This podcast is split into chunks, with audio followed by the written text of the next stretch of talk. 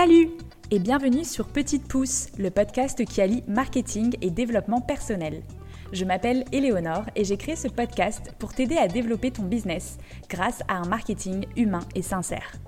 Avec ce podcast, j'ai envie de te montrer que le marketing, c'est loin d'être des techniques intrusives pour forcer la vente. Je t'y partage ma vision du marketing et te donne les clés pour que tu puisses te créer une communication puissante et alignée avec toi et ton business. Et comme je suis passionnée de développement personnel, je te partagerai également les réflexions, clés et astuces que j'apprends chaque jour pour t'aider à évoluer et vivre ta meilleure vie.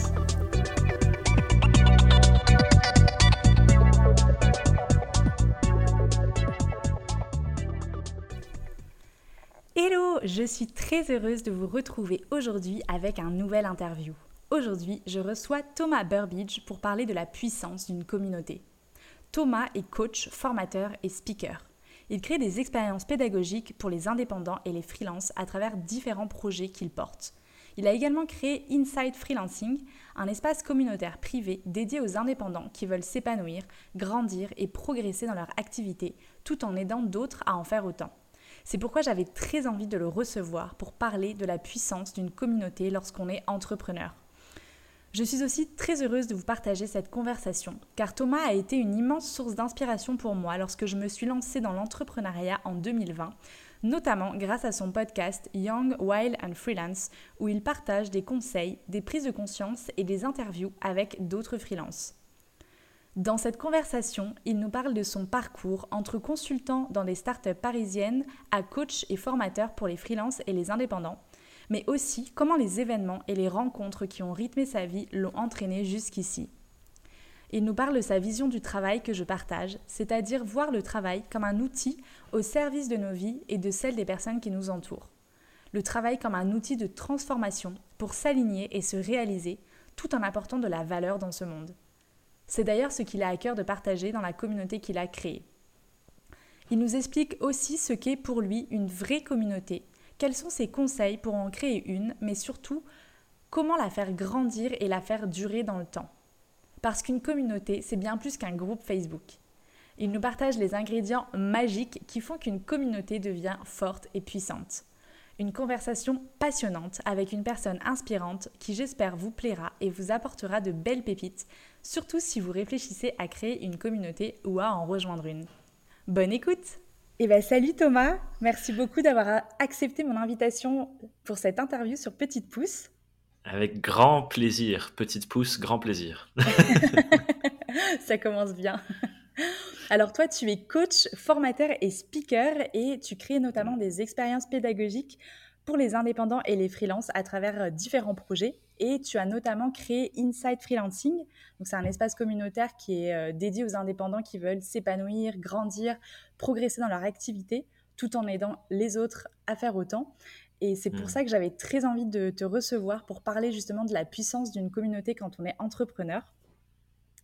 Euh, donc euh, voilà, merci encore d'accepter euh, mon invitation parce que sache que tu as été une grande source d'inspiration pour moi lorsque je me suis lancée dans l'entrepreneuriat grâce à ton podcast Young Wild and Freelance que j'ai beaucoup écouté et que je continue d'écouter encore aujourd'hui.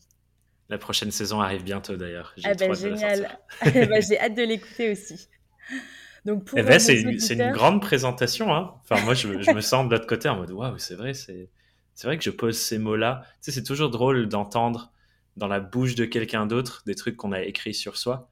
Parce que moi, je ne les verbalise pas, tu vois, quand je les écris. Ces trucs de formateur, speaker, euh, machin, truc. du coup, c'est marrant de t'entendre le dire. Bah ouais, puis ça doit leur donner encore plus de, force, quoi, quand tu l'entends euh, dire par quelqu'un d'autre. Clairement. Mais vas-y, je te laisse euh, reprendre, excuse-moi. Euh, non, mais justement, c'est toi qui vas beaucoup parler dans cet épisode. Pour commencer, est-ce que euh, bah, tu peux nous en dire plus sur toi et tes différentes activités par rapport à tout ce que j'ai pu présenter de toi, mais j'imagine que tu vas pouvoir ouais. en dire encore un peu, plus. Ouais, et puis peut-être aller plus en détail dans les différents projets que, que tu peux mener aujourd'hui. Ce que, ce que je vais essayer de poser, du coup, plutôt que de prendre les différents chemins et les embranchements qui se présentent, là, c'est essayer de poser le socle. Dans le sens de l'impulsion qui, qui, guide un peu tout ce que je fais et qui ensuite s'incarne de plein de différentes manières, que ce soit dans le contenu avec le podcast, que ce soit dans séminaires, formations, la communauté. En fait, ma réflexion de base, elle part sur une réflexion de euh, un peu nos, cheminements de vie en tant qu'être humain. Et je crois que tu as déjà entendu cette histoire que je raconte souvent sur ma propre prise de conscience de toutes ces, choses, qu'est la mort de mon père quand j'avais 20 ans, qui m'a poussé à me questionner sur qu'est-ce que j'ai envie de faire du temps qui m'est offert sur Terre, du temps qui m'est offert de vie, à peu près euh, c'est 80 à peut-être 90, peut-être 100 ans si j'ai de la chance. Qu'est-ce que j'ai envie d'en faire? Qu'est-ce que j'ai envie de, vivre dans mon quotidien? Quelles expériences j'ai envie de, goûter?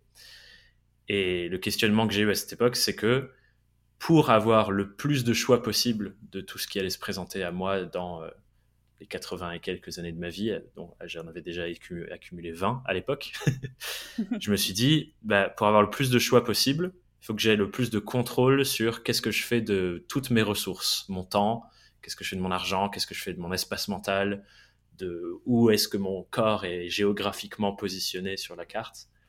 Et je me suis rendu compte que pour avoir le plus de choix et de pouvoir sur ces choses, ça passait par avoir plus de choix et plus de pouvoir sur notre travail. Parce que dans le monde et la société dans laquelle on habite actuellement, dans lequel on vit actuellement, bah, le travail a une place euh, bien bien centrale. Euh, il y a des personnes euh, très intelligentes qui font des maths, qui ont essayé de calculer combien de temps on passe à travailler dans notre vie, et c'est autour de 90 000 heures de notre temps de vie qu'on passe investi dans le travail. Ouais, c'est énorme. Et du coup, quand on voit ce genre de chiffres, on se dit bon, est-ce que qu'est-ce que j'ai envie d'en faire de ces 90 000 heures? Je peux les investir de plein de manières différentes. Et, j'ai peur de me tromper d'ailleurs. je me demande si c'est pas plus, mais bon. Posons, on va dire, gros chiffres. On pose beaucoup de temps de notre vie à travailler. C'est clair. Et dans ma réflexion, du coup, à ce moment-là, je me suis dit, bah, la voie pour avoir le plus de contrôle sur ça, qui m'apparaissait en tout cas à l'époque, qui me reste comme la voie que je perçois la plus pertinente aujourd'hui, c'est la voie de l'indépendance. C'est-à-dire concevoir son travail sur mesure par rapport au mode de vie qu'on veut avoir, par rapport aux expériences qu'on veut avoir, etc. Tout ce que je disais avant. Parce que c'est là où on a le contrôle. VS, un job salarié, où en fait, les conditions dans lesquelles on travaille nous sont définies par l'extérieur et nous, on rentre dans des conditions parfois qui nous vont plus ou moins, parfois qu'on qu'on accepte parce qu'on a besoin de la rémunération qui va avec, parce que bah, l'argent comme le travail a une grande place dans notre société aujourd'hui. J'adore cette vision que je partage carrément. Ouais, bah, ça c'est un peu le point de départ, tu vois. Ouais. Et du coup, en me lançant dans cette voie pour moi, je me suis rendu compte à quel point, bah, en fait, c'est pas facile. C'est pas fluide. Il y a plein de choses qu'on nous apprend pas quand on se lance dans notre voie euh, de grandir en tant que petit adolescent et qu'on apprend des choses à l'école puis à l'université on nous parle jamais vraiment de cette plus grande image de ta vie, comment tu conçois ton travail dans ton cheminement de vie et comment tu fais en sorte que bah, tu puisses créer et concevoir un travail viable hors des cases salariées. Parce que ce qu'on nous apprend à faire la plupart du temps à l'école et à l'université, c'est comment acquérir des compétences qui nous permettent de rentrer dans telle ou telle case salariée. Et du coup, en me rendant compte que c'était pas si facile pour moi, et au fur et à mesure de mes cheminements et de me rendre compte qu'en fait, ce que j'aime le plus dans ce que je fais, c'est la transmission, je suis arrivé à un moment où je me suis dit, ben, ce que j'ai envie de faire, c'est documenter ce que moi je vis en tant qu'indépendant et permettre à d'autres, grâce à mon expérience et l'expérience d'autres personnes que j'interviewe dans le podcast, d'aller plus vite, de pas se prendre les mêmes, euh, les mêmes barrières, de pas se prendre les mêmes poutres dans la face, d'aller plus vite vers ce qui est épanouissant pour chacun et chacune. Et la manière dont j'en parle aujourd'hui, qui n'est pas la manière dont j'en parlais avant, c'est euh, de dire que... Tout le temps. Et on évolue tout le temps, donc ça change aussi pour chacun, chacune. Aujourd'hui, je dis que j'ai envie d'aider chacun et chacune qui s'engage dans la voie de l'indépendance à incarner aujourd'hui ce que j'appelle leur horizon kaléidoscope. Et c'est le nom de ma boîte. Ma boîte, j'ai dû passer en société là en début d'année, je l'ai appelée Kaleidoscope Horizons Incarnated. Donc c'est Horizon Kaleidoscope incarné en français. Et en gros, ça vient de l'image du kaléidoscope qui est un truc à chaque fois qu'on regarde dedans, on n'a jamais la même image. Tu sais, c'est plein de couleurs, plein de formes. Oui, carrément, ouais. Je me souviens, j'en avais un quand j'étais petite. on avait tout ça un peu, je crois, quand on était gosse. du coup, l'image est assez parlante. Donc, on a ce truc-là. C'est jamais pareil. C'est unique pour chacun, chacune d'entre nous. À chaque fois qu'on regarde, c'est complètement différent. Et j'aime bien cette image de l'horizon qui est un peu quel est le cap que je me définis pour ma vie? C'est quoi mes aspirations? C'est quoi mes rêves? C'est quoi ce qui est important pour moi? Et moi, le but de tout ce que je fais, que ce soit par euh, les expériences pédagogiques dont tu parles, par la communauté, etc., c'est aider toutes les personnes qui se lancent dans la voie de l'indépendance professionnelle à prendre conscience de leur horizon, leur unicité, donc leur kaléidoscope, et faire en sorte de l'incarner aujourd'hui. Donc, qu'est-ce que je fais aujourd'hui pour avancer vers ça? C'est quoi le plan d'action que je vais mettre en place C'est quoi les stratégies marketing Enfin voilà, toutes les, toute la connaissance de soi aussi nécessaire pour incarner ce futur souhaitable dès aujourd'hui et faire des pas concrets pour y aller. C'est génial. c'est génial parce que, parce que du coup, tu t'aides à, ouais, à faire prendre conscience à chaque indépendant plutôt que de retomber en fait dans les pièges qu'on a connus en fait en tant que salarié et on a tendance quand on a été salarié à retomber un peu là-dedans euh, à se remettre en fait des contraintes qu'on n'a pas vraiment choisies parce que s'il y a que comme ça qu'on a appris en fait à travailler et de d'aider justement tous les entrepreneurs les indépendants les freelances à se poser les bonnes questions pour aller créer un business au service de leur vie plutôt que l'inverse bah c'est vraiment top quoi. Ouais parce qu'en fait c'est un, un sujet de conditionnement. Dans le sens où, comme tu le dis super bien, surtout quand on a été entraîné pendant toutes ces années à fonctionner avec cette espèce de j'ai pas envie de dire d'état d'esprit parce que bon c'est des trucs qu'on dit tout le temps mais ouais de, fonctionnement de salarié c'est-à-dire on reçoit des instructions de qu'est-ce qu'on doit faire à quel moment où on doit être comment on doit se comporter etc voilà le monde extérieur nous donne des consignes presque et on s'exécute ce qui est aussi la méthode pédagogique de l'école nationale euh, en ce moment. C'est-à-dire, on te dit, il faut apprendre ça par cœur, tu recraches ça à, ton contrôle et ainsi de suite. Enfin voilà, c'est un conditionnement sociétal. Et pour, à mon sens, être vraiment épanoui en tant qu'indépendant, ce qui va au-delà de juste la réussite de notre activité, le chiffre d'affaires qui rentre et les clients qui rentrent, etc., qu'on peut très bien réussir avec cette sorte de conditionnement salarié quand même, parce que voilà, on peut être un ultra expert de son métier et tout le monde veut bosser avec nous. Complètement. Mais c'est pas suffisant à mon sens. Il y a besoin de ce cheminement de déconstruction pour revenir dans pas un modèle extérieur vers l'intérieur, donc le monde extérieur me dicte, mais de l'intérieur vers l'extérieur, je crée à partir de ce qui me rend unique, de ce que je veux vivre dans mon quotidien, des gens que j'ai envie d'aider, de l'impact que je veux laisser avec mon travail, etc., etc. Donc tu vois, c'est vraiment ce changement de, dynamique extérieure vers intérieur qu'on reprend pour faire intérieur vers extérieur à la place. Ouais, créer vraiment une activité qui nous ressemble parce qu'en vrai, c'est que comme ça qu'on peut aider le mieux les clients qu'on va accompagner. Quoi. Parce si soi-même, on n'est pas épanoui euh, en tant que personne, bah, ça se ressent aussi dans son activité. Et comme tu dis, mm. on peut très bien réussir en termes de chiffre d'affaires euh, en travaillant comme un malade euh, et, et, en reprenant les codes un peu du salariat.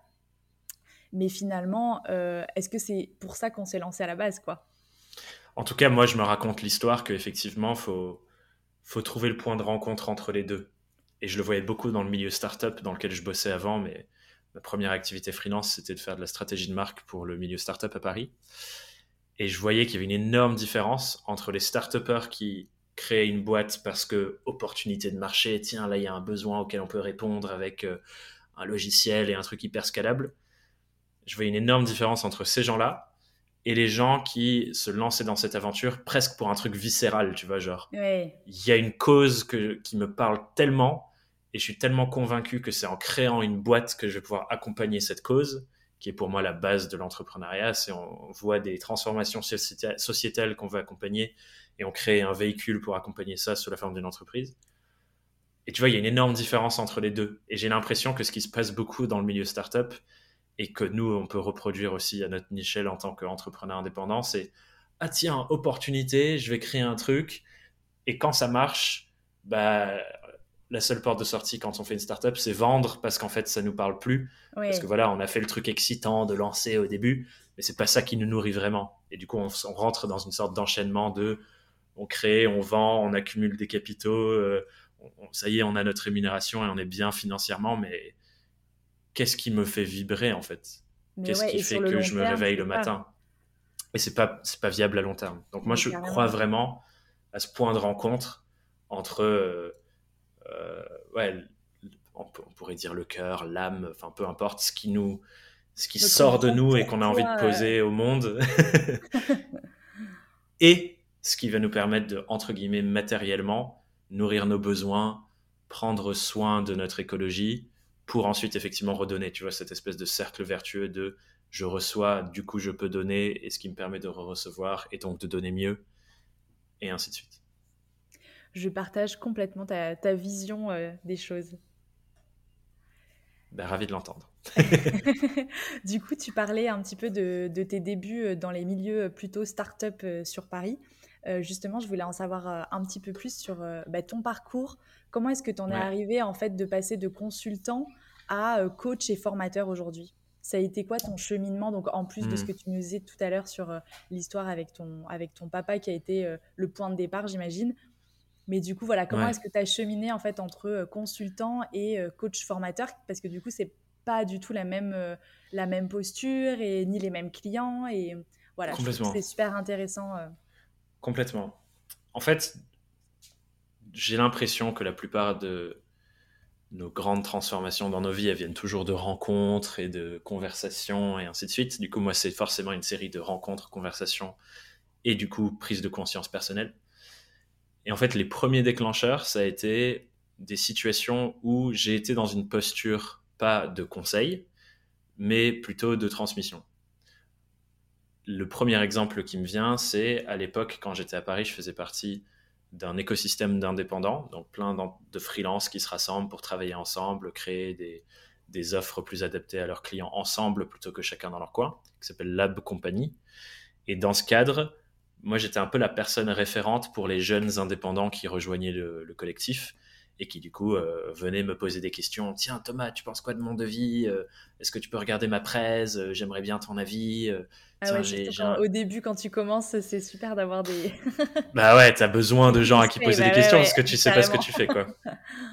et et du coup, bah il y a de ces gens qui me posaient des questions et je me rendais compte que oh, mais j'adore faire ça quoi. J'adorais quand les gens venaient me poser des questions, on se posait pendant une heure, je leur donnais des conseils, machin. Et en fait, je, préférais presque ça à certains moments que mes missions de conseil.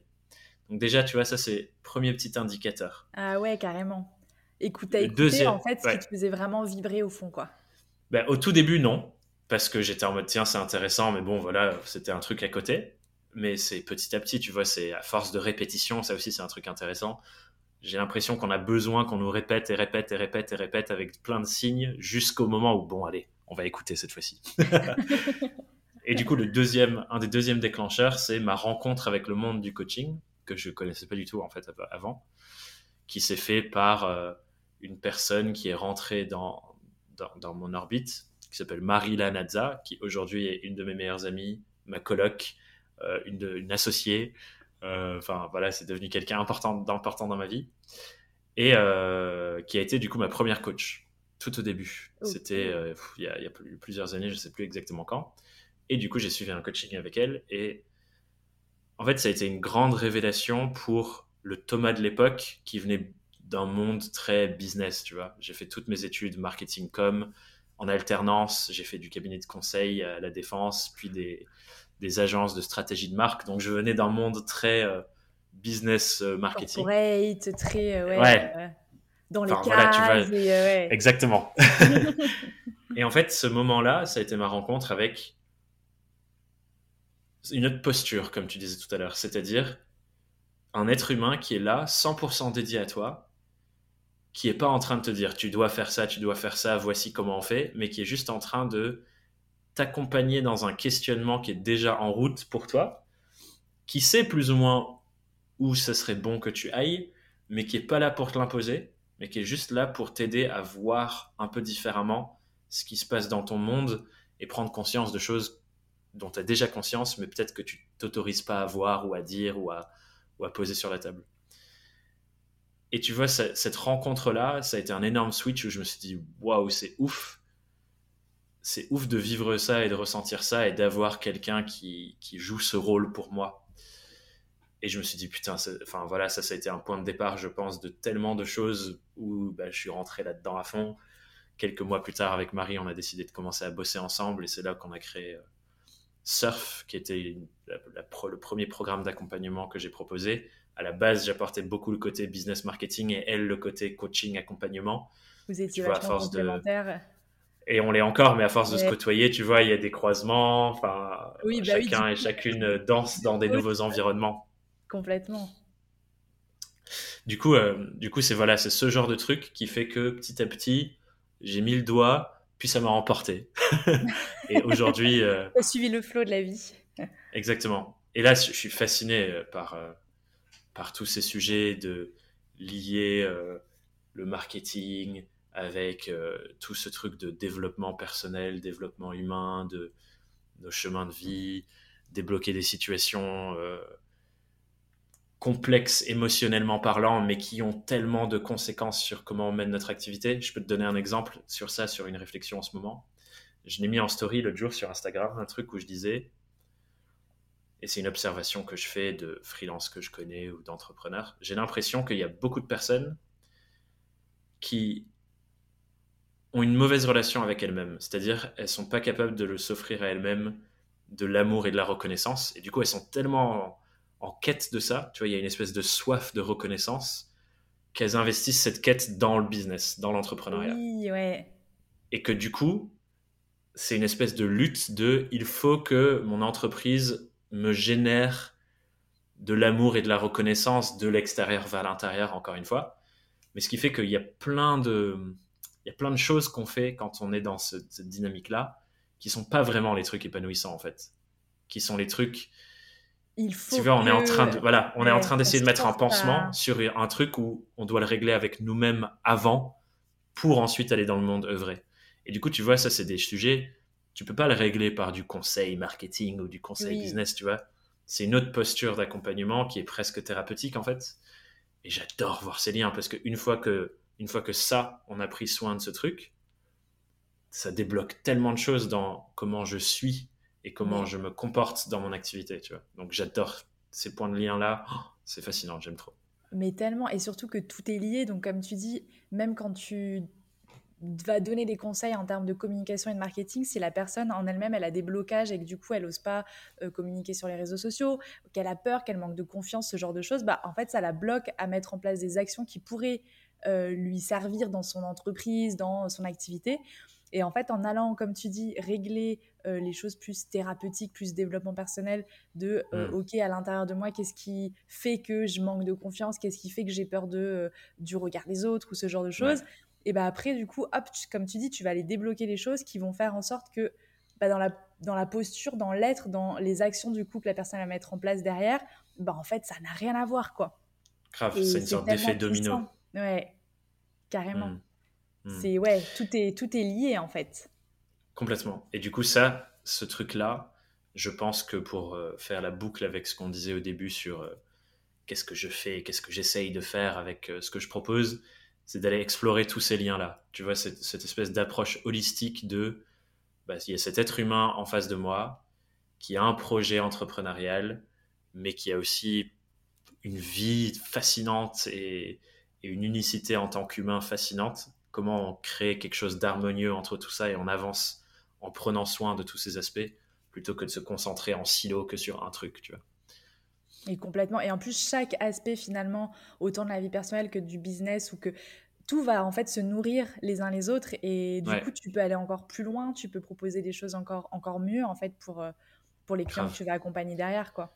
Grave. Et peut-être c'est le moment où on peut faire le lien avec le sujet de la communauté, parce que cette réflexion-là, c'était vraiment à la base de pourquoi j'ai lancé Inside Freelancing quand je l'ai lancé euh, fin 2020. En fait, le questionnement, c'était de me dire, tu vois, cette recherche-là de ces points de rencontre entre tous les domaines de nos vies et comment ils se nourrissent les uns les autres, c'est un truc où personne n'a, et d'ailleurs sur tous les sujets de, tous les sujets de notre, de notre vie, j'ai l'impression, personne n'a la vérité, tu vois. Personne ne peut te dire, ben ça, ça impacte ici, voilà, voici la carte, tu n'as plus qu'à lire les règles du jeu et c'est bon, tu auras tout compris. à mon sens, c'est nos expériences respectives à chacun, chacune d'entre nous, qui nous permettent petit à petit de dévoiler comme des, tu vois, des, des petits, des tout petits morceaux d'un grand miroir de la vérité. Et quand nous, on trouve un petit morceau et qu'on le partage avec quelqu'un, ça permet à l'autre personne de se reconnaître aussi dans ce petit morceau du miroir. Et ça fait pareil, tu vois, des espèces, des rebondissements entre chacun d'entre nous. Et je me suis dit, putain, mais avec cette image-là, si on mutualise toutes nos réflexions là-dessus et toutes nos expériences personnelles et toute notre aventure, et qu'on crée des espaces d'échange où on peut avancer là-dessus, et c'est des trucs que j'ai vécu dans d'autres cadres, dans des cercles de parole, enfin voilà, tu as peut-être vécu ça aussi, où tu as des prises de conscience incroyables par le partage de vie de quelqu'un d'autre. Mais je me suis dit, ça, ça n'existe pas pour les indépendants. Exactement. Et ça, ça n'existe pas pour les indépendants. Et du coup, mon envie, c'était réunir des personnes qui sont dans ce cheminement. Oui, j'ai une entreprise indépendante et oui, je veux développer et progresser dans ma pratique, mais l'humain que je suis est tellement corrélé à ça que j'ai aussi envie d'explorer ce truc-là de qui je suis, à quoi j'aspire, qu'est-ce qui me rend singulier ou singulière, et comment je me développe en tant qu'être humain, et du coup que mon entreprise se développe au rythme de ça. Et c'était ça la réflexion de base de pourquoi rassembler les gens ensemble en communauté, c'était pour creuser ce truc et que chacun, chacune y contribue avec son petit morceau de miroir. Tu Si, ouais, c'est génial. Et justement, alors, euh, comment est-ce que tu définirais, toi, une communauté? Qu'est-ce que c'est pour toi une communauté? C'est, je, je m'attendais un peu à ce que cette question arrive, j'y ai réfléchi un peu avant, je me disais, c'est intéressant parce que c'est difficile, je trouve, d'apporter une définition à ce truc. Quand j'ai commencé à, réfléchir à, ce projet de Inside Freelancing, je suis allé beaucoup regarder ce que les gens appelaient communauté, ce qui pour la plupart était euh, des groupes Facebook, tu vois, genre euh, bienvenue dans la communauté des je sais pas quoi sur Facebook. Sauf qu'à mon sens, c'était pas du tout une communauté, ça. C'était un, groupe euh, où on mettait des gens dedans et on attendait que qu'il se passe quelque chose, tu vois. C'était genre une sorte de rassemblement. Et malheureusement, de mon observation en tout cas de la plupart de ces groupes, la majorité, il n'y avait pas vraiment d'effet de ensemble. Et pour moi, ça c'est un des premiers éléments, c'est comment on crée ce truc de on est vraiment ensemble dans un cheminement. Donc là, il y a deux ingrédients déjà que je mettrais derrière le mot communauté, c'est on est un, ensemble, un ensemble de personnes qui se choisissent et on est dans une quête commune. Et en fait, on choisit d'avancer en groupe sur cette quête commune pour faire en sorte que le groupe avance plus que les individus, mais que les individus sont aussi partie du groupe. Donc il y a une espèce de truc de le groupe et les individus ensemble qui se valorisent autant l'une partie que l'autre. Donc les individus sont importants parce que les individus composent le groupe, et le groupe est important parce que le groupe entraîne les individus et qu'on avance dans cette quête commune qui est, dans notre cas de Inside Freelancing, euh, cette quête de compréhension de soi et ce que la compréhension de soi impacte sur le développement de notre entreprise. Donc je dirais qu'il y a ces deux choses. Et une troisième chose que j'observais beaucoup, qui était euh, le lien avec euh, des personnes qui montrent la voie. Et en fait, ce qui se passait beaucoup à, à l'époque, avant que je crée Inside Freelancing, c'est que j'avais énormément d'interactions avec les indépendants par tous les contenus que je faisais, le podcast, tous mes contenus sur les réseaux sociaux. C'était beaucoup d'interactions unilatérales, dans le sens où des gens euh, m'écrivaient un mail ou un message sur Instagram en mode Ah, merci pour ton podcast, j'ai une question. Ils me posaient la question, je répondais. Et tu vois, ça faisait beaucoup comme ça. Et moi, j'arrêtais pas de. de... Ah, des conversations uniques, tu vois. Individuelles, quoi, ouais. Exactement. Et la réflexion que j'ai eue, c'est de me dire Putain, j'ai parlé avec telle personne lundi et telle personne vendredi. Et en fait, elles pourraient tellement s'apporter mutuellement mais elles se croisent pas, tu vois. Elles me croisent moi, mais il n'y a pas le lien entre elles ensuite. Et du coup, je me suis dit, à mon sens, le but d'une communauté, c'est que bah, elle est impulsée quelque part par une ou plusieurs personnes ou, un groupe, tu vois, euh, une organisation, euh, ouais, un mouvement, quoi, autour d'une personne ou une organisation. Oui, il y a besoin de l'impulsion quand même pour créer la communauté. Il y a besoin de l'impulsion, qui est un mouvement, quoi. Mais une fois que l'impulsion a été donnée, il faut aussi donner les clés pour qu'il y ait euh, tu vois, toute cette émulsion entre le groupe et presque la personne qui a impulsé sorte ensuite de, du spectre. Parce que la valeur de la communauté, c'est pas le leader, c'est tout ce qui se passe sans le leader, entre guillemets. Ouais, c'est les échanges entre les personnes finalement vers cet objectif commun, comme tu, comme tu disais. Ouais. Et quand ces personnes deviennent propriétaires elles-mêmes du mouvement. Et c'est ça la différence majeure que je vois avec beaucoup de ces autres qu'on appelle communautés, genre les groupes Facebook et tout, c'est que y a, on reste dans cette dimension un peu hiérarchique où on attend que la personne qui a impulsé donne le ton, on attend que la personne qui a impulsé euh, gère, tu vois. Ouais. Et moi, ce que je me raconte, c'est que une communauté devient vraiment communauté quand elle prend elle-même le poids et le pas de sa gouvernance, de son pouvoir, de ses décisions, etc. Quand chacun est vraiment finalement. Ouais. ouais, et se dit en fait c'est ma propriété autant que celle de la personne qui a impulsé le mouvement, parce qu'on est un groupe, on se fédère ensemble, on se reconnaît en tant que membre et en tant qu'appartenant, et on avance et on chemine ensemble en prenant soin du groupe et de chacun des individus du groupe, comme je le disais avant. Donc tu vois, ça c'est bon, c'est pas une définition en une phrase, c'est quelques ingrédients quand même qu'on rassemble, mais je pense qu'ils sont tous intéressants à, creuser. Et euh, j'avais beaucoup fait de taf pour essayer d'explorer euh, des communautés qui durent depuis euh, la nuit des temps et qui continuent d'avancer. Comment elles sont structurées Pourquoi est-ce que ça fonctionne Il y a toujours ces trucs. On se regroupe autour d'une cause, on connecte les uns et les autres entre eux, et c'est eux qui ont plus de valeur que le leader. Mais il y a quand même une impulsion à la base qui donne cette direction et qui fédère et rassemble. va essayer de cumuler tous ces aspects. Finalement, c'est comme une bonne recette. Il y a plusieurs ingrédients pour les doser. ouais, c'est vrai, c'est vrai. On peut, on peut faire cette analogie. ouais, donc les, ouais, les trois ingrédients clés, j'aime beaucoup euh, l'impulsion, la cause commune et puis euh, l'entraide entre, entre les différentes personnes, quoi. Ouais, et puis la, le fait de se reconnaître comme membre. Je pense que les signes distinctifs sont importants aussi, tu vois. Ouais, ouais, c'est vrai. Du coup, toi, tu fais une différence finalement entre, par exemple, ta communauté donc dans Inside Freelancing qui est vraiment une communauté comme vraiment comme tu l'expliques, et ta communauté peut-être que tu as dans ta newsletter ou sur tes réseaux sociaux. Comment est-ce que tu, tu vois, tu fais la part de, de, ces différentes communautés? Parce que finalement, chacune sont des communautés finalement où j'imagine que tu n'as pas forcément les mêmes personnes, même si euh, ça va se regrouper. Pareil, autour du, du podcast mmh. Young Wild and Freelance, tu as aussi une communauté finalement?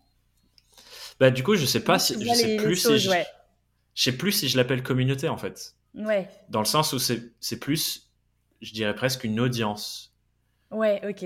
Et en même temps, dans audience, il y a un truc où il n'y a pas forcément d'interaction. Et ce qui est le cas, il y a des gens qui consomment mon contenu depuis des années. J'en ai rencontré là euh, dans mon tour de France euh, en ce moment que je fais ou pour aller euh, donner des formations aux freelance dans plein de villes. Je rencontre des personnes qui suivent le podcast presque depuis le début, mais qui ne m'ont jamais écrit, qui ne m'ont jamais parlé, et je ne connaissais même pas leur existence. Et je suis en mode, mais c'est incroyable. Tu vois, pour moi, c'est encore presque inconcevable. Et je dirais que, tu vois, c'est plus ça, entre guillemets, une audience. C'est comme quand tu regardes la télé et t'es, voilà, es auditeur, es, tu es l'audience d'une chaîne ou de euh, euh, une télé-réalité ou de une série ou un truc comme ça. Mais il n'y a pas d'interaction entre le créateur de la série ou les membres de la série et toi. Donc ça, je dirais, il y a audience, puis il y a la communauté où il y a tous ces liens entre les membres, etc. Et il y a un entre-deux où il y a des personnes qui suivent mon contenu depuis longtemps. J'ai des interactions avec ces personnes. Je sais pas exactement le, le catégoriser ou mettre de nom dessus. Comme tu disais, du coup, avec ces personnes-là, ça va être des interactions avec la personne, donc entre toi et la personne, donc toi et avec plusieurs personnes, mais du coup, finalement, il n'y a pas cet euh, aspect communautaire que tu expliquais tout à l'heure, où justement les gens vont échanger entre eux, quoi. Ouais, et c'est là où, à mon sens, tellement, tellement de valeur passe. Parce que, tu vois, genre, moi, quand je vais faire un épisode de mon podcast, ou comme cet épisode-là, il y a l'écoute de l'épisode qui va apporter aux personnes qui nous écoutent. Déjà, il y a des prises de conscience, il y a des apprentissages, il y a des choses qui se passent dans une écoute. Peut-être pas de prise de notes, rien, mais juste une écoute. Mais, à mon sens, tout l'acquis de ça, se cristallise et prend d'autant plus de valeur un, quand il est verbalisé, c'est-à-dire quand j'en parle à quelqu'un d'autre, parce que le fait de verbaliser et de mettre d'autres mots, ça change aussi comment ça connecte dans notre tête, mais aussi quand on entend une interprétation autre, complémentaire ou différente de un autre être humain qui le reçoit avec sa manière de recevoir. Et c'est ça, tu vois, qui manque à mon sens dans une newsletter comme j'ai ma newsletter ou dans mon podcast et que la brique communautaire était tellement importante pour moi, c'est qu'il y a, tu vois, il y a, disons, un podcast que je peux faire va faire 30% du taf, les 70% du taf, ça va être quand les gens échangent sur ces sujets entre eux et avancent ensemble en confrontant, confrontant leurs regards. Et il y a une phrase qui me vient, euh, qui vient des études et des réflexions sur l'intelligence collective qui parle un peu de ça, qui dit le moment où on est le plus intelligent, c'est quand on argumente avec quelqu'un qui n'est pas d'accord.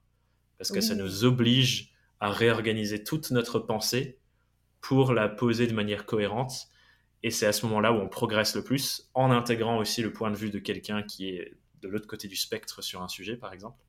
Et c'est là où on est le plus intelligent, on progresse le plus. C'est pas quand on écoute quelqu'un qui est déjà d'accord, c'est quand on se confronte à d'autres êtres humains et qu'on est obligé de verbaliser.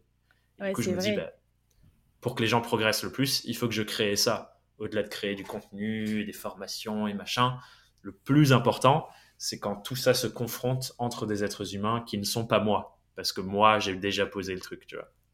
Complètement. Et après, toi, le fait d'interagir avec euh, ces personnes-là, bah, ça va être aussi un échange dans les, dans les deux sens, c'est un enrichissement parce que tu, voilà, peut-être que certaines personnes ne sont pas d'accord.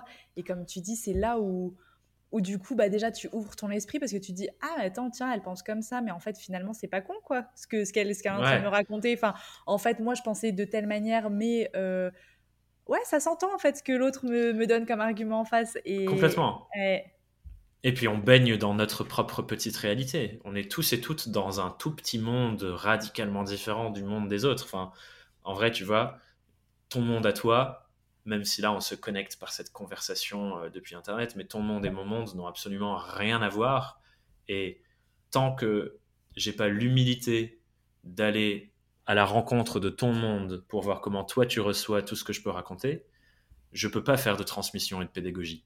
C'est impossible parce que je suis juste dans mon monde en train de balancer mon, ma réalité, mais ça se trouve, elle n'a aucun rapport avec celle des autres.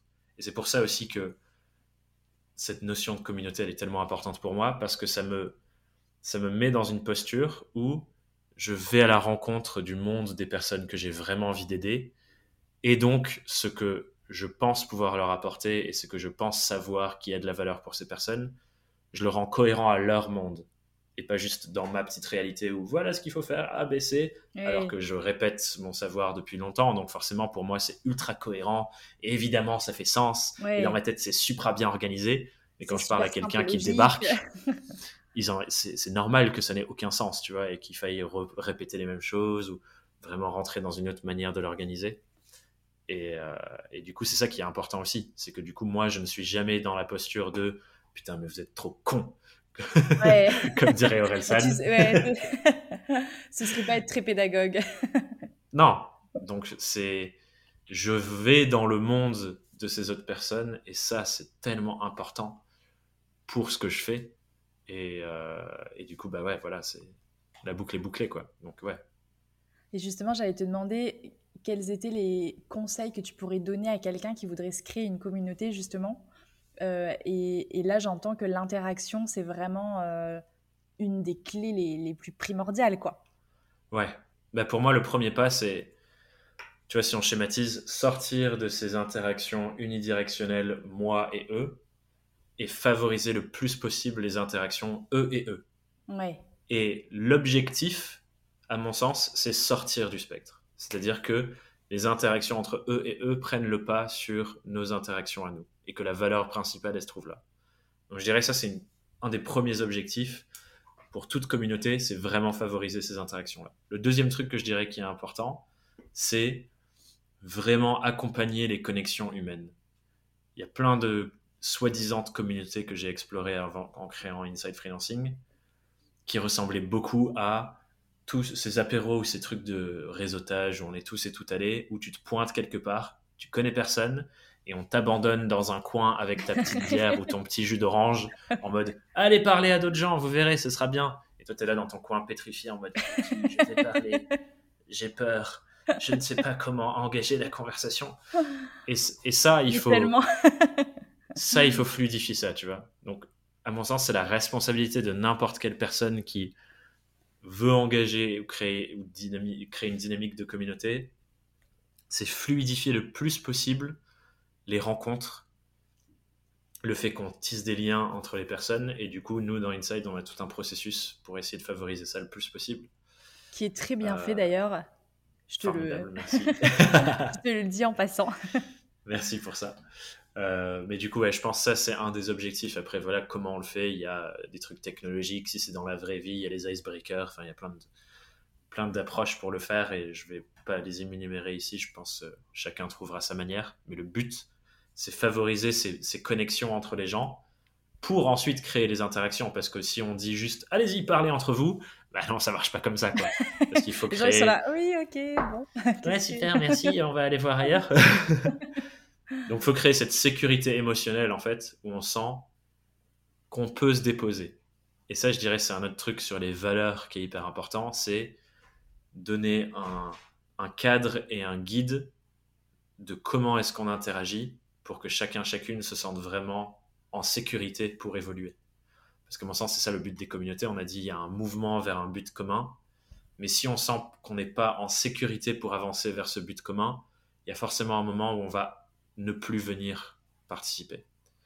Et du coup, ça, je dirais, c'est la base, mais c'est la base dans toute relation humaine, à mon sens.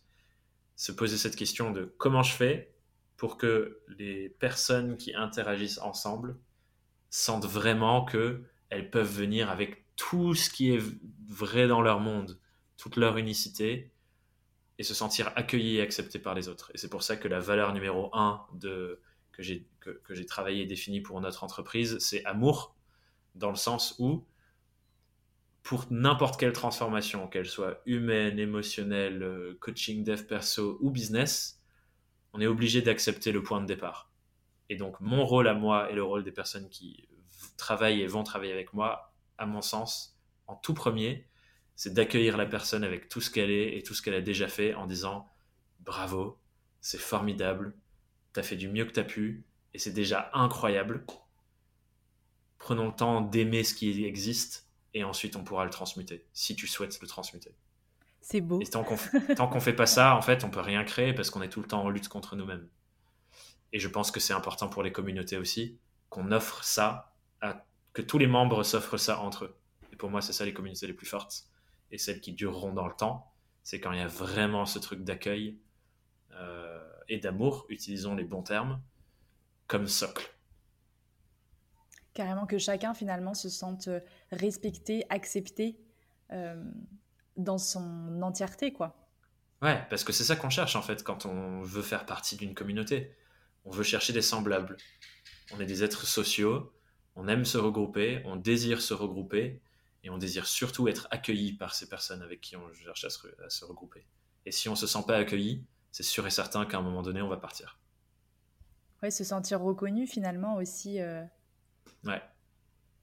Et puis partager. Euh, ouais, complètement. Et puis partager aussi des valeurs communes, comme tu disais, avec ces personnes-là. Ouais. Qui s'assemblent, ce qui se ressemble s'assemble. Je crois que c'est ça le dicton. Ouais, complètement. Et ce serait quoi tes plus grands apprentissages depuis que tu es entrepreneur, justement, sur l'intérêt euh, et la force d'une communauté? Hmm.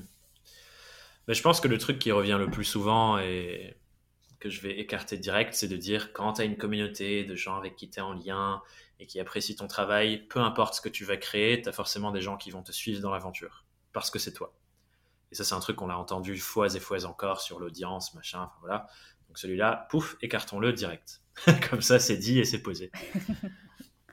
L'autre que je dirais, c'est que ça te donne un socle euh, justement de cette confiance et de cet accueil et de cette reconnaissance qu'on disait avant, qui fait que tu construis sur une base solide. Parce que, et pour moi, c'est souvent un truc que j'observe avec les indépendants, quand on est seul dans son monde il y a beaucoup d'indépendants qui se retrouvent un peu solitaires dans leur vie personnelle aussi parce que l'entourage ne comprend pas pourquoi on fait ça, peut-être même le rejette. C'est ces conversations qu'on a euh, à Noël ou au Nouvel An de quand est-ce que tu cherches un vrai travail, etc. Ça peut créer... Et du coup, c'est quoi ton, le vrai travail que tu fais? Ouais, voilà, c'est ça. Mais tu vois, ça, ça crée beaucoup de solitude dans sa vie personnelle. Et quand on a ce truc de solitude, de, on se sent pas reconnu, on se sent un peu alien, on a pu vivre ça à l'école aussi. Ben en fait, c'est pas un espace ultra euh, sain à partir duquel aller opérer dans le monde et créer des choses qui ont de la valeur pour les autres, parce qu'on est assoiffé de reconnaissance. Et du coup, pour moi, en tant qu'entrepreneur, ce que je vois que ça m'apporte, et j'ai ça dans ma vie personnelle, dans la coloc euh, où je suis et les personnes qui me font partie de ma sphère personnelle, entre guillemets, disons, c'est que dans, toutes les, dans ma sphère perso, dans ma sphère pro, je sais qu'il y a des gens qui m'aiment pour ce que je suis, qui me reconnaissent pour ce que j'ai déjà fait et ce que je suis en train de faire. Et donc, ça me crée une sécurité émotionnelle pour aller me challenger et faire des trucs qui vont encore plus loin dans ce que j'ai envie de transmettre. Et donc, je peux jouer plus grand, je peux prendre plus de risques, parce que je sais que quoi qu'il arrive, j'ai déjà gagné en fait, parce que j'ai des relations stables et épanouissantes. Donc ça, c'est le côté plus émotionnel. Le côté peut-être plus euh, rationnel, terre à terre, business. Moi, j'ai construit cet euh, espace communautaire sur une réflexion de revenus récurrents, dans le sens où c'est une communauté sur abonnement, comme tu le sais. Et euh, ce que ça, ça m'apporte aussi, c'est une énorme sécurité. Dans le sens où je sais que si Inside Freelancing et la communauté se développent bien, j'ai une stabilité de finances récurrente où je sais que a priori, de mois en mois, si je fais un bon travail dans la communauté, il y aura X euros de chiffre d'affaires mensuel. Et donc, je peux aller investir et prendre plus de risques par ailleurs et faire d'autres typologies de projets parce que je sais, la base est assurée. Et ça, c'est une recommandation hors communauté, enfin, pour tous les indépendants, tous les entrepreneurs qui se lancent. Quand on, on optimise son activité pour avoir en premier des revenus récurrents, ça nous donne une base solide, mais tellement tellement plus simple à gérer que de se dire ah mince il y a les, les espèces de montagnes russes de ah un mois je gagne 8000 le mois d'après j'ai 0 puis après j'ai 2000 et mince marre il faut que je trouve un nouveau client. Enfin voilà c'est la course tu vois.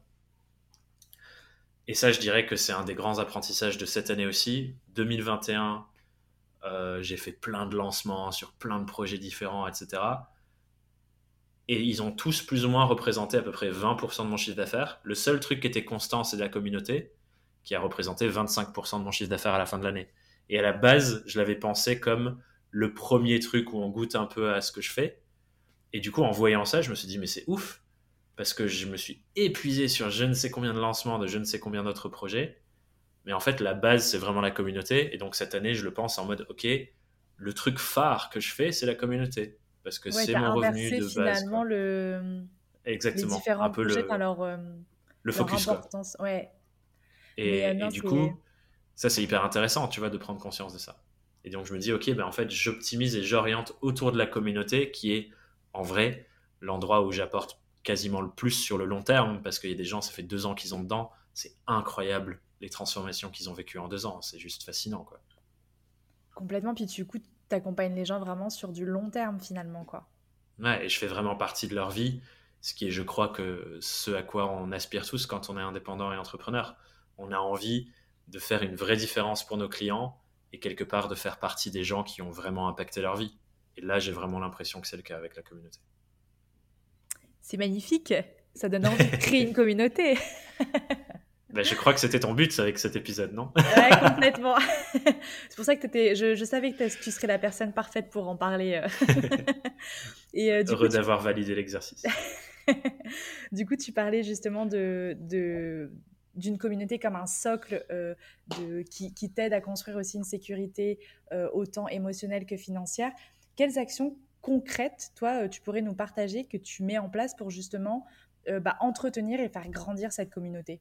Vu que tu as une vision long terme avec ça et que tu as envie de la faire vivre longtemps, bah, l'idée c'est aussi qu'elle puisse grandir avec toi. Quoi. Ouais, hyper intéressant. Je pense que le premier truc, c'est réussir à conserver ces liens qui se nourrissent et qui s'approfondissent entre les membres existants et les membres futurs. Donc là, par exemple, je te parlais tout à l'heure de ce qu'on fait pour favoriser les rencontres. À la base, c'était quelque chose qu'on faisait seulement dans les temps d'onboarding, donc quand des nouveaux membres arrivent. Et là, la réflexion, c'est comment rendre ça de plus en plus récurrent pour permettre aux membres existants d'apprendre à encore mieux se connaître, tisser des liens encore plus forts, mais aussi rencontrer des gens qui sont déjà dans la communauté avec qui on n'a pas forcément discuté parce que rapidement on se retrouve à échanger avec les mêmes personnes. Donc il y a déjà à avoir cette vigilance constante de comment on fait pour renforcer les liens existants dans la communauté et créer des nouveaux liens avec des nouveaux membres ou des membres existants. Donc ça c'est un premier truc sur lequel on met beaucoup de réflexion et on veut créer des événements récurrents qui permettent ça avec euh, différentes formes de icebreaker, jeux, euh, des choses pour se rencontrer, se connaître. On met aussi en place depuis cette année des événements physiques, depuis euh, l'ouverture un peu plus fluide de notre situation sanitaire en France. du coup, il y a des événements physiques. aussi, hein, le Covid, je te rassure. oui, oui, mais en tout cas, je, connais moins la situation de ton côté de, de l'océan. Mais euh, ouais, du coup, par les événements physiques, passer du temps en vrai avec les gens, c'est incroyable les connexions qui se créent. Donc ça, c'est une des intentions. Je dirais que l'autre, c'est, tu vois, il y a ce côté de quand tu arrives, il y a plein de choses à découvrir. Mais quand tu es là depuis deux ans, il faut continuer d'accompagner les personnes qui sont là depuis longtemps parce que bah, c'est un cycle infini qui se répercute. Et du coup, comme je pense que tu le sais, il y a une réflexion, moi, de cheminement pour les personnes qui sont dans la communauté depuis longtemps avec ce que j'appelle les paliers d'exploration, qui sont sur ce sujet toujours de explorer le lien entre tous mes domaines de vie et ce qui se passe au service de mes enjeux pour mon entreprise. Et du coup, il y a structurer ça de plus en plus pour continuer d'offrir des axes d'exploration et des cycles d'exploration pour les personnes qui font partie. Donc ça, c'est une autre piste. Ensuite, il y a la troisième piste que je pourrais te donner, c'est la piste pédagogique et de transmission, qui est euh, mon rôle dans cette communauté finalement, c'est impulser des nouveaux questionnements et des nouveaux axes de transmission. Et donc là, l'idée, c'est d'aller de plus en plus loin là-dedans, avec des formats qu'on développe. Là, on a un format sur euh, les masterclass mensuels, où tous les mois, il y a un intervenant extérieur qui vient parler d'un sujet, l'idée étant qu'on l'approfondisse ensuite en tant que communauté. Moi, j'apporte euh, cette espèce d'accès à mon cerveau bouillonnant qui va chercher plein de sujets où euh, j'offre tous les mois la possibilité aux membres de me poser toutes les questions qu'ils ont. Et, j'adore parce qu'il n'y a pas que des questions business qui sortent. Du coup, c'est trop bien. Moi, je suis ravi de pouvoir explorer plein de thématiques. Et je bah pense que ça est bien représentatif de, de, notre communauté. Et ensuite, il y a un axe là que je, je développe un peu sur un côté un peu plus terre à terre rationnel sur les outils. Dans le sens de j'ai envie de faire X, quels sont les outils à ma disposition pour le faire. Et du coup, je m'amuse à faire des tutos, des présentations, euh, plein de choses comme ça, qui sont plutôt cool et au service aussi de la cause, dans le sens où euh, voilà, on a tous et toutes besoin d'outils pour faire ce qu'on fait, donc euh, quels outils nous correspondent. Et l'idée, c'est de continuer de développer des nouveaux axes comme ça. On a une idée d'un book club à faire à un moment, enfin voilà, d'aller de, de plus en plus loin dans l'infini possible de tout ce qu'on peut transmettre sur tous ces sujets et rassembler plein de belles ressources au sein de cette communauté pour nourrir les discussions et les, les interactions entre les gens, justement. Ouais, c'est top. En fait, tu, tu ne t'arrêtes jamais, quoi. Continue. Il y a le temps, il y a 60 ans encore. Hein. Ah, complètement. J'espère que Inside Freelancing euh, sera encore en vie d'ici là. Ce serait beau, hein, t'imagines, une communauté qui, qui, a plus de, plus de 50 ans. bah ouais, hein, moi, je... ça, ça, ça, restera, je pense, partie de mes enjeux pendant très longtemps. Donc, euh, j'ai l'impression que c'est bien parti. Je croise les doigts. A pas de raison. les doigts aussi.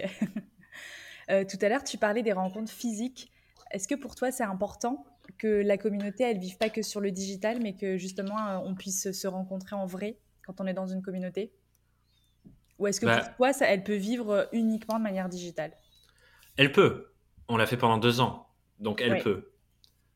Mais je pense que c'est un élan humain naturel de vouloir être ensemble au-delà de par, euh, de, de, par écran interposé. Parce que, euh, on, encore une fois, on est des êtres sociaux, on est des êtres de, de, de chair et d'os. Complètement. Je pense que c'est pas encore euh, dans notre manière naturelle d'échanger, d'être que en ligne. Peut-être que 20 ans de métaverse changera ça, on verra ce qui se passe d'ici 20 ans. J'espère que ça ne nous enlèvera pas cette part humaine. Mais à mon sens, on est appelé à ça. Et c'est là où on nourrit le plus et on creuse le plus et on ressent le plus. Et donc que nos liens sont d'autant plus forts quand on se voit en vrai que quand on se voit que sur Internet. Donc, c'est vrai. Je pense qu'on est appelé à ça par nature et que donc les communautés qui ont ça sont d'autant plus pérennes et d'autant plus puissantes que celles qui sont uniquement sur Internet. Ouais, ça lui apporte en fait une touche. Bah, une, dimension plus profonde. Ouais, ouais, complètement. Et puis, comme tu dis, tu connectes vraiment plus quand tu vois la personne en vrai euh, qu'à distance, même si le, distanciel, ça a énormément d'avantages. Là, regarde, on peut faire un interview alors qu'on habite à 25 000 km. Il y a un océan qui nous sépare. Exactement. Et 9 heures de décalage. Mais, mais, mais c'est vrai que la, rencontre en vrai, euh, ça apporte une autre dimension euh, plus bah humaine, en fait, hein, tout simplement. Complètement. Donc, bon, ok, on a ta réponse.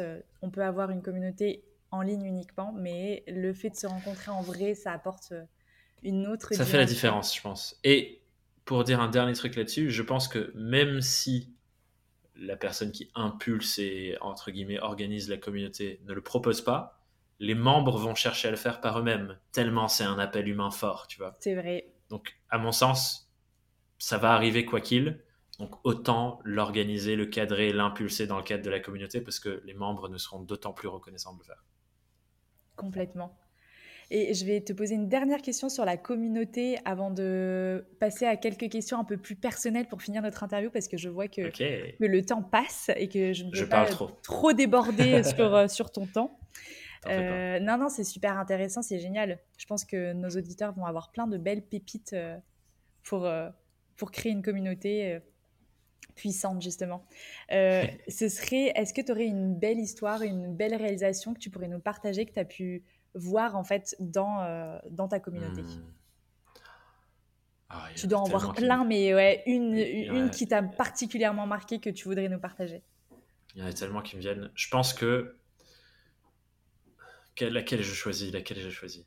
Je pense, au-delà de les belles histoires, je pense qu'il y a un moment marquant euh, dans, dans, la vie de pas mal d'autres personnes qui sont dans la communauté depuis un moment de par les élans et les exercices que je propose, c'est euh, il y a un moment où je les invite à faire ce que j'appelle le bilan des neuf domaines de vie, qui est du coup une exploration de ma réalité aujourd'hui et ma réalité désirée d'ici un an sur tous nos domaines de vie. Et du coup, pour en lister quelques-uns, il y a santé, euh, mes liens avec la famille, mes liens avec euh, ma vie professionnelle, mes finances, ma spiritualité, enfin voilà, ça fois neuf domaines.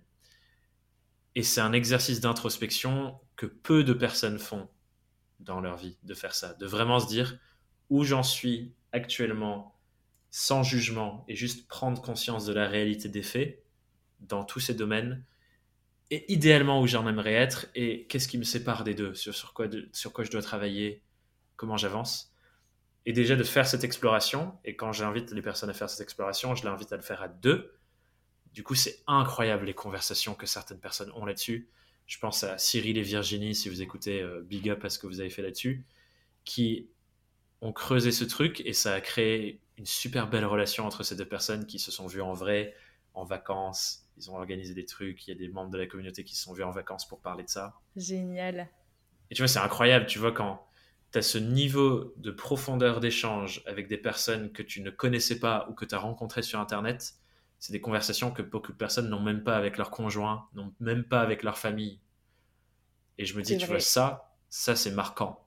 Ça, ça change comment tu te sens avec les autres. Quand tu peux avoir des conversations de ce niveau de profondeur avec des personnes que peut-être tu connaissais pas avant, là, tu as des vraies transformations incroyables qui se, qui se passent. Et du coup, je pense que des belles histoires pour beaucoup de gens, c'est faire ce travail à deux avec quelqu'un, puis le publier devant les autres personnes qui font ce travail dans la communauté aussi. Ça, c'est assez dingue quand tu poses sur la table, voilà qui je suis, voilà ce que je vis en ce moment, voilà les endroits où c'est difficile pour moi, et que tous les autres t'entourent pour t'accueillir dans ce que tu vis. ouais, c'est magnifique. Fascinant. Donc ça, je pense que c'est des, putains de belles histoires pour chaque personne qui vit ça, vraiment. Complètement, comme tu dis, ça peut changer la, vie en fait de la personne, quoi, parce que ça lui change sa vision des autres, du bah monde, et finalement, ça lui change bah, sa vie, quoi. Merci pour ce, pour ce partage. On va finir cet épisode avec quelques questions un peu plus personnelles. Euh, si tu pouvais nous partager ton dernier gros challenge, que ce soit au niveau personnel que euh, professionnel, puisque les deux sont liés de toute façon. forcément, forcément. Euh, je pense que c'est. Je sais pas si je peux en identifier un, mais c'est plus une période. En, gros, là, je suis, je suis dans une période avec mon activité où l'année dernière, ça a été une année incroyable où belle croissance, on a touché plein de personnes. J'ai commencé de plus en plus à toucher là où je voulais et pouvais vraiment contribuer, donc un peu ma puissance aussi. Et et du coup, ça fait poser plein de questions sur la suite des choses. L'année dernière, c'est la première année où j'ai lâché mes missions euh, conseil startup, donc 2021, et où je me suis consacré à 100% à la pédagogie et la transmission pour les freelances. Et du coup, ça a été une année incroyable où j'ai vécu plein de choses. Et donc, à la fin de cette année, les questions se posaient de c'est quoi la suite? Est-ce qu'on continue cette sorte de volonté de croissance et de développement Et du coup, ce qui demande structuration, potentiellement des recrutements, réorganiser comment on travaille et ainsi de suite. Et du coup, me poser ma question de ma place aussi en tant que créateur. Complètement, oui. Là où dans le passé, c'est ben voilà, Thomas, le créateur indépendant qui fait tout. Et aujourd'hui, de plus en plus, c'est OK, on a une boîte qui est structurée, organisée autour de pôles et de rôles. C'est quoi mon rôle à moi? Qu'est-ce que je lâche? Qu'est-ce que je garde? Et du coup, il y a de nouveau ce truc de questionnement qui n'est pas que sur à qui et comment j'ai envie de contribuer au monde, mais maintenant que j'ai conçu ce truc qui nous permet de contribuer aux gens qui sont importants pour moi et de créer des trucs qui me permettent de contribuer à ces personnes, dans ce rond-là, comment je zoome encore plus, tu vois? Et du coup, c'est des poupées russes de plus en plus. Et du coup, ça demande plein de transformations, de déjà ce passage de, du rôle de je suis seul, seul au rôle de je suis un peu CEO, en tout cas en train de le devenir petit à petit, donc chef d'une entreprise, ça change plein de trucs à l'intérieur. Et c'est pas du tout le même rôle que tu as non plus au quotidien, quoi. Donc c'est vrai que c'est pas la même posture. Plein de changement de, questionnement aussi sur est-ce que c'est ce que tu veux créer pour toi dans ton quotidien. Enfin ouais, ouais, j'imagine que ça doit. Donc il y a toutes ces tensions là. Il y a les tensions financières aussi qui font que du coup, bah, au fur et à mesure de ça, il y a des gens qui dépendent aussi de. Si moi j'arrive à faire réussir ce que je fais, ça permet à d'autres personnes de de vivre, de faire tourner leur boîte parce que je les embauche pour l'instant, je travaille que avec des freelances parce qu'à mon sens, ça contribue à, la vision de ce qu'on fait, de travailler avec des freelances, tu vois, et de faire tourner l'économie indépendante.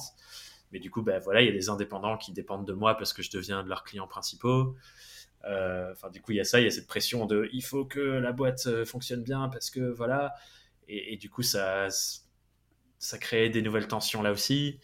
Bah ouais. Plus on grandit, plus les chiffres qui tournent sont importants et grossissent. Et du coup, ça aussi, c'est nouveau tu l'as peut-être vu passer, j'ai fait un article en fin d'année dernière sur 100 euh, 000 euros de chiffre d'affaires, tout ce qui se cache derrière, parce qu'on entend six chiffres, waouh, 100 000 euros, c'est immense.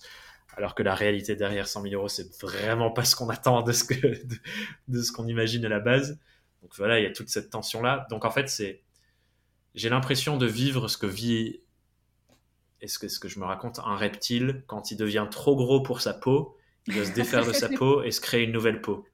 Et je suis dans cette phase-là de, on est encore dans la transmutation de créer un nouvel environnement dans lequel je vais continuer d'évoluer. Et cet environnement, du coup, c'est mon entreprise. Et c'est intéressant comme transformation. Du coup, c'est euh, une belle métaphore, ouais. Je suis dans ça. ouais, donc c'est un beau challenge. C'est ce que j'allais dire, c'est un beau challenge pour le coup. Sur tous les plans, en plus. Ouais, ouais c'est trop bien. Et si tu voulais nous partager une grande leçon de vie que tu as pu retenir, j'imagine qu'il y en a plein aussi, mais si tu en avais une vraiment qui te semble hyper importante que tu as envie de partager euh, aux personnes qui nous écoutent. Celle de mon père, qui est le déclencheur de, de tout ce que je fais, c'est pendant toute notre vie, le monde extérieur, les autres autour de nous, jusqu'à notre famille et nos conjoints, vont projeter sur nous leur vision d'une vie bien vécue. Et ils le font par amour. Ils le font parce que dans leur spectre, la meilleure manière de vivre, c'est ce qu'ils nous disent. Mais c'est pas forcément la nôtre. La seule personne qui sait vraiment ce qui est plus épanouissant pour nous, pour notre vie, c'est nous. Et tant qu'on n'écoute pas ce truc-là, en fait, on est en train de essayer de rentrer dans les cases que les autres nous présentent plutôt que de créer sa propre case. Et c'est parfois très inconfortable de suivre ça, parce que parfois ça veut dire ne pas écouter, parfois même briser des liens avec des personnes très proches, en tout cas, tu vois, famille nucléaire, conjoint, etc.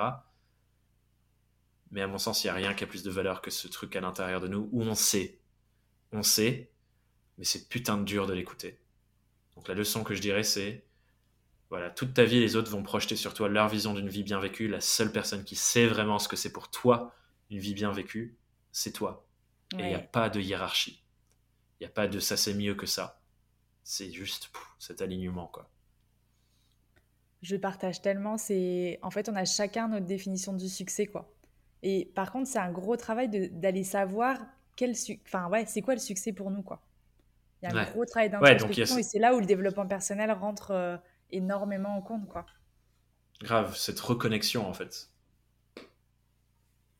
Génial. Et pour finir, une, une, dernière, une dernière question, si tu avais une citation à nous partager pour, pour conclure ce, cet épisode. Ah, une citation. Ah, c'est pas évident ça.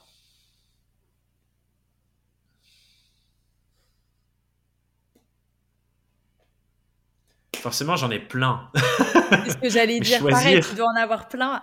Une qui, qui pourrait euh, être en lien avec, euh, avec notre épisode du jour, peut-être. je vais en choisir une. Non, désolé, du coup, je vais pas choisir une en lien avec l'épisode du jour. Je vais en choisir une qui n'a rien à voir. Bah, tu peux aussi en choisir une qui n'a rien à voir. C'est très bien aussi. ça me traverse et, je trouve que c'est.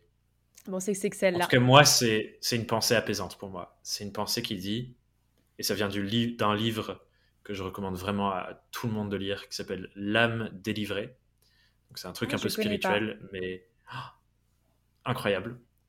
Et une des citations qui vient de ce livre dit Tu es un morceau de poussière, debout sur un morceau de poussière, au milieu d'une immensité de rien. Donc, tes préférences n'ont aucune valeur. Dans le sens où on est tout le temps en train de lutter, je veux ça, je veux ci, je veux ça, ça c'est mieux, ça c'est pas mieux, etc. etc alors qu'on est un petit morceau de poussière sur un petit morceau de poussière au milieu de rien.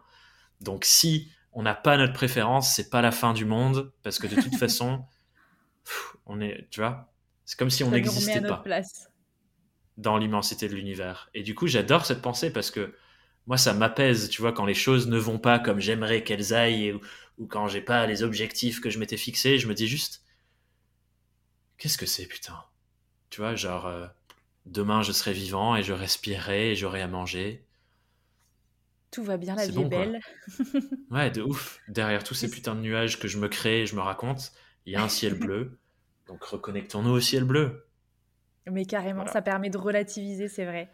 Et de, de, se remettre un peu à sa place de, euh, comme tu dis, on est un petit morceau de poussière au milieu de l'univers qui est, qui est, tellement immense. Et en fait, les problèmes qui des fois prennent, des proportions euh, énormes dans notre quotidien, bah, en fait, c'est vrai que quand tu te reconnectes à ça, bah, tu te dis, ouais, en fait, euh, on s'en fout, quoi. c'est clair. Et on adore ça, j'ai l'impression, nous les êtres humains, c'est prendre un, petit, un tout petit truc en réalité et le rendre immense. Et, et tu vois, c'est la maladie de notre siècle, ce stress qu'on s'impose presque à nous-mêmes. Et c'est dur d'entendre qu'on se l'impose à nous-mêmes parce que quand on est coincé dans le système, c'est hyper dur d'en sortir et forcément, on n'y arrive pas tout seul et c'est pour ça que je pense qu'on devrait tous et toutes se faire accompagner sur ces sujets de manière enfin, coaching, psychothérapie, enfin tous ces trucs-là, je pense que ça devrait être remboursé par la Sécu tellement c'est important. C'est clair. Mais voilà, on est on, quelque part, on peut lâcher ça. Avec un peu d'intention, un peu d'envie, un peu de travail, on peut lâcher cette immensité du poids qu'on se met sur les épaules pour juste se reconnecter à quand je respire, il n'y a que ça qui compte parce que je vis. Carrément. Et c'est là que la méditation peut être d'une immense aide pour se reconnecter. En tout cas, moi, ça l'a été, ouais. ah, pareil pour moi. C'est une pratique quotidienne pour moi maintenant. je peux plus m'en passer. Cool.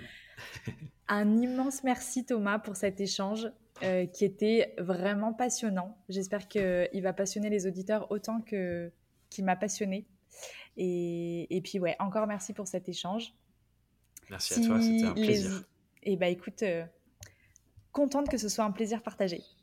Si les auditeurs veulent te rejoindre quelque part, je mettrai les liens en, en commentaire de l'épisode. où est-ce que tu préfères qu'ils viennent te parler? Mais je pense S'ils veulent rejoindre la communauté Inside Freelancing, par exemple. Ouais, bah, du coup, j'allais dire, sur le site thomasburbidge.com, il y a toutes les manières euh, de pouvoir travailler avec moi, avancer avec moi sur les différents sujets de chacun, chacune. Donc ça, c'est un endroit. Je pense que les, les meilleures de mes pensées sont dans ma newsletter que j'écris depuis 2018. Du coup, euh, un mail par semaine pour creuser tous les sujets de l'indépendance. Et ensuite, conversation, je pense que le mieux, c'est Instagram. Passer me mettre un petit message, j'essaie de répondre vraiment à tout le monde. Et euh, du coup, si vous voulez venir passer sur Instagram, ce sera un plaisir de, papoter. Super, et bah écoute, encore merci Thomas. Je te souhaite une, très belle journée et, euh, et puis à, à tout bientôt dans la communauté Inside Freelancing. Oui, merci. Ciao, ciao. Salut.